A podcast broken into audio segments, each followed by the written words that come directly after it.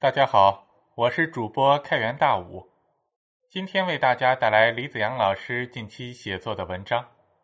文章的题目是《为计划经济翻案》第十部分：知识越多越反动。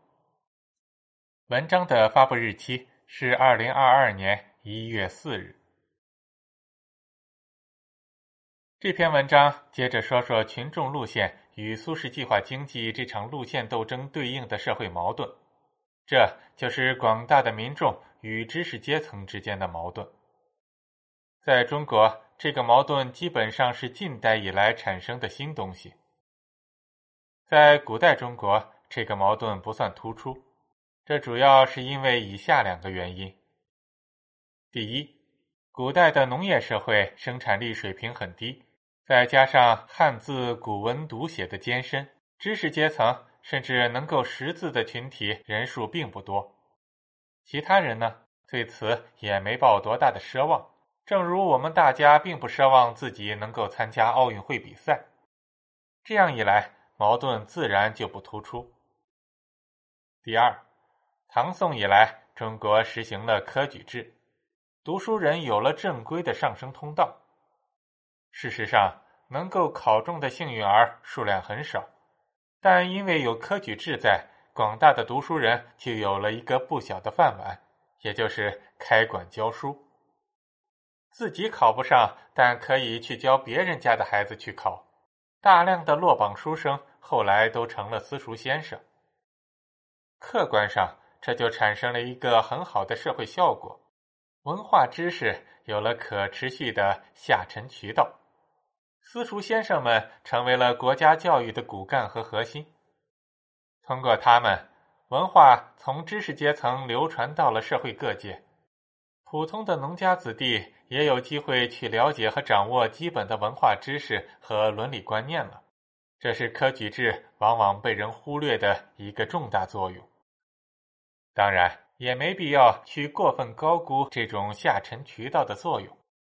毕竟，农业社会的生产剩余很少，这些生产剩余只能供养很少的一部分知识分子去脱产考试。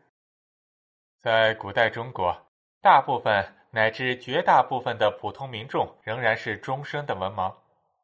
重点在于，因为有了下沉渠道在，社会保持了整体性，没有被撕裂为互相隔离的两部分。广大的民众和知识阶层之间的矛盾并不突出。到了晚清后期，随着科举制废除，文化知识的这个下沉渠道也在无形中消失了。广大的民众和知识阶层之间开始出现了越来越尖锐的矛盾和越来越深的鸿沟。近代以来兴起的新式教育是造成这个鸿沟的主要原因。地理上。他们主要分布在沿海沿江的大城市里，观念上则是推崇当时英美主流的自由主义，而这与当时广大的中国民众，无论在观念上、内容上还是资源投入上，都渐行渐远，一直发展到了最后的格格不入。问题是明摆着的，在科举制度下，人们投资让孩子们读书。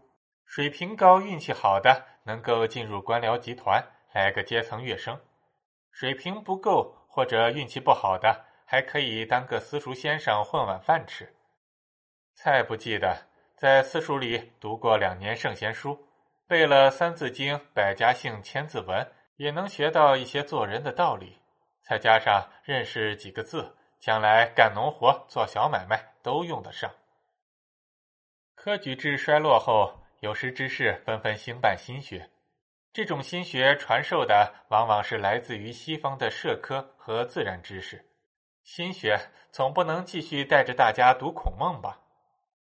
这些知识当然也有用，但前提条件是学生们要接着深造，要成为中学生和大学生，乃至出国留学，或者进入城市从事工商业。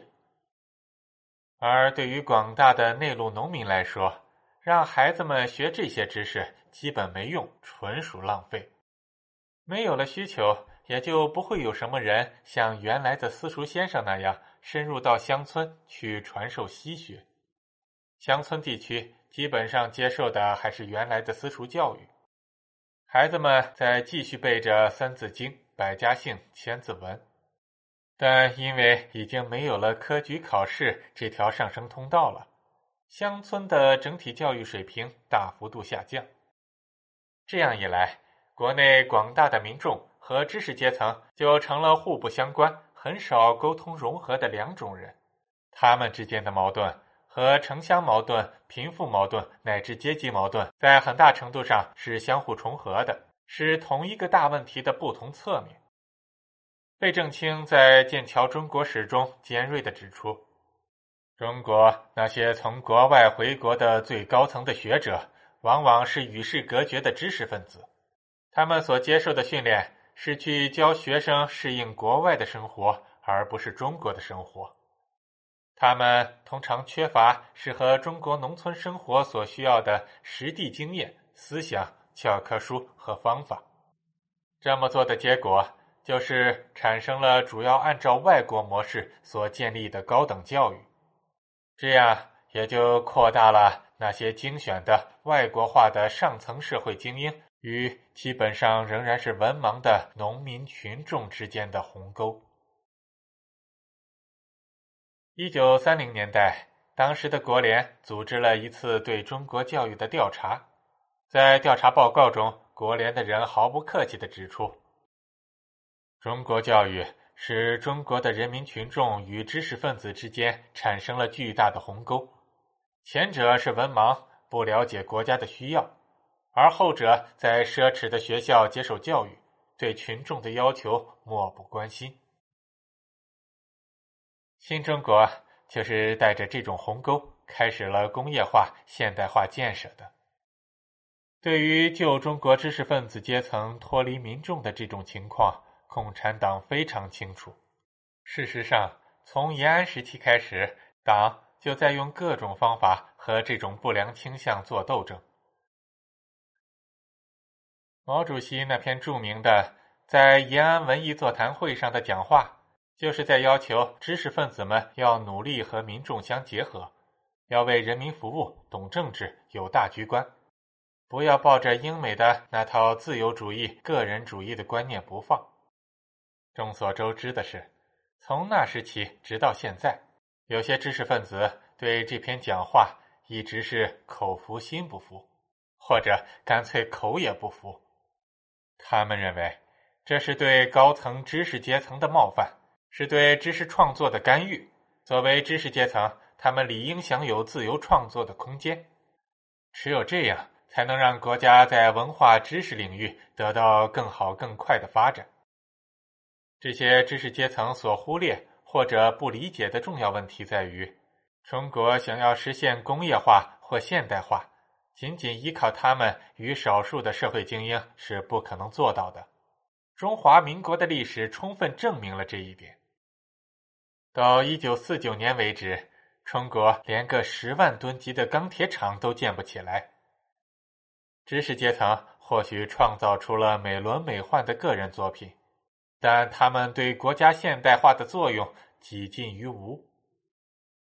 中国要想实现工业化和现代化，必须也只能是发动全国人民共同投入到建设工作中去。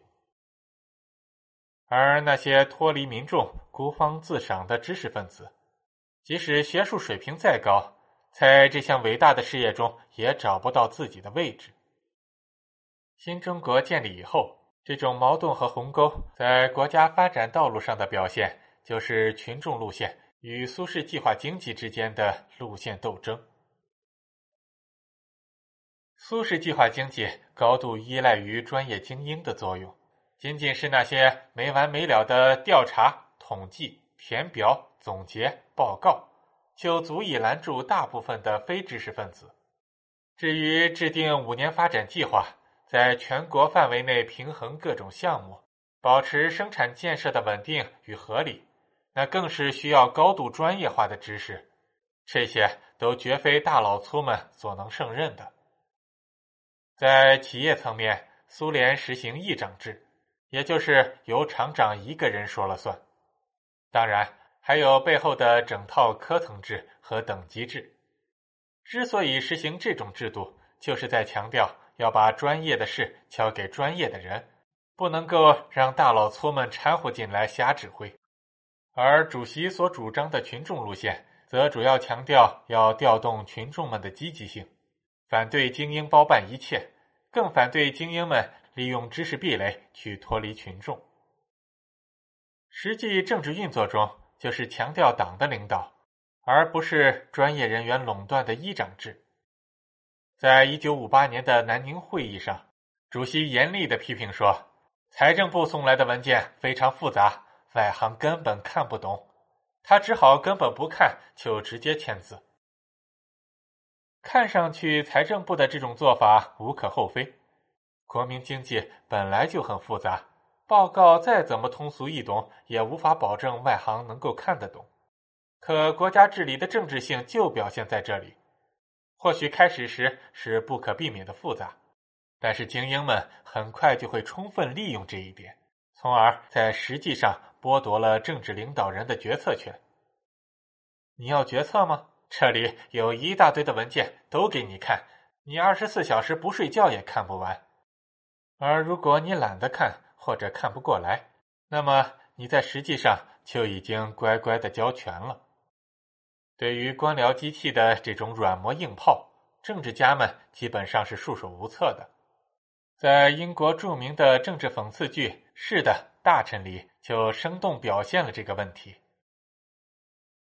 但是毛主席可不是那种会轻易的就束手无策的政治家，主席是要把革命进行到底的革命家。于是。我们就看到了主席一而再、再而三的发动政治运动，目的就是要解决官僚机器的种种软磨硬泡。他动员群众，倡导社会平等，反对官僚主义，充分的利用精神力量来搞建设。而对于知识阶层，也就是那些知识分子们来说，最直接的冲击就是一九五八年的反右运动。表面上看，一九四九到一九五八年间局势相对平稳，没有发生什么比较大的政治运动。实际上，在那几年里，对知识阶层来说，可谓是暗潮涌动，变化剧烈。首先，基于中国知识阶层已经严重的脱离人民、脱离社会的这一判断，建国后，国家很快就开展了对知识分子的教育。试图用马列主义思想去取代当时中国知识阶层所广泛信奉的英美自由主义。当时也有少数的知识分子，比如著名的陈寅恪，明确的站出来反对这种思想教育。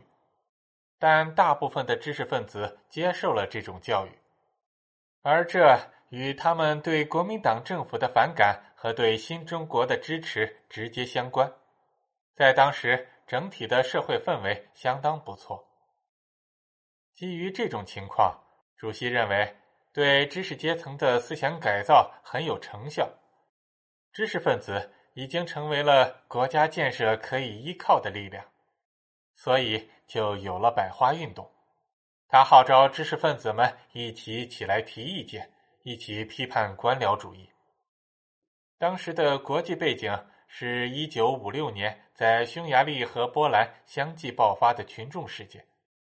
看到这些情况，主席有些担心，新中国的官僚主义也会发展到积重难返的地步。实际上，对主席的这种做法，党内的许多干部是不同意的。在这里就能看出旧中国延续下来的民众与知识阶层之间的鸿沟和矛盾。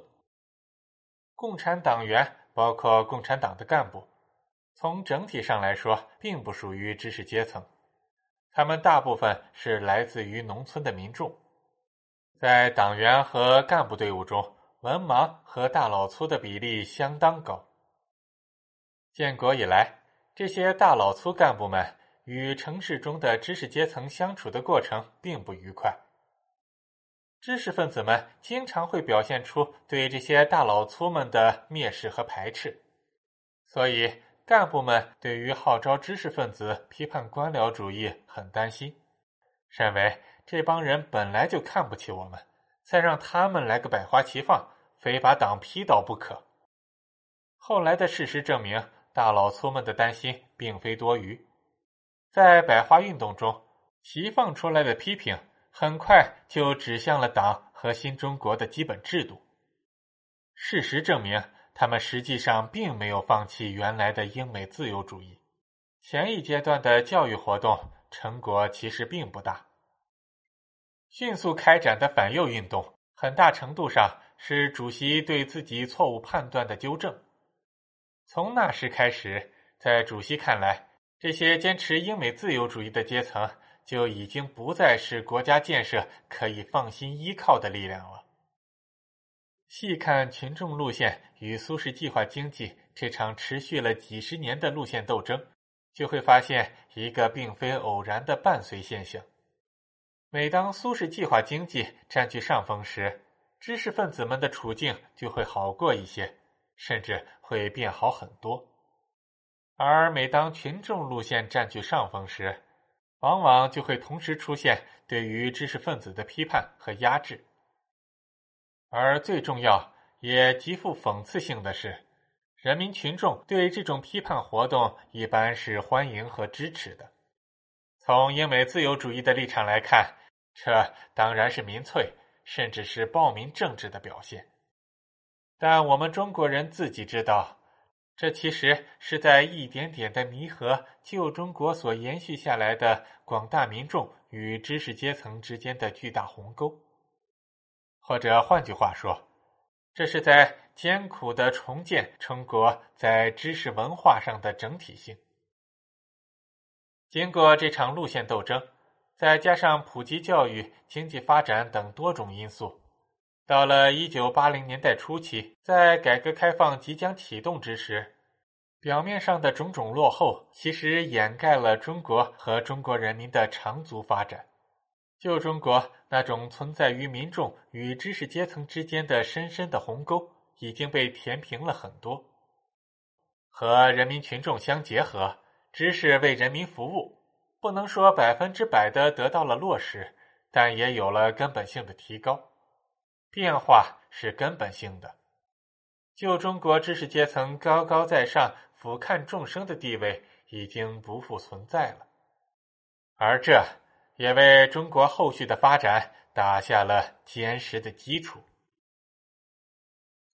下篇文章我们说一下最后一个重大矛盾，那个矛盾比较敏感，我得好好想想要怎么才能说清楚，避免被人误会。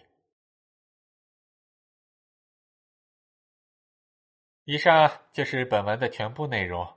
更多精彩文章，请关注李子阳的同名微信公众号。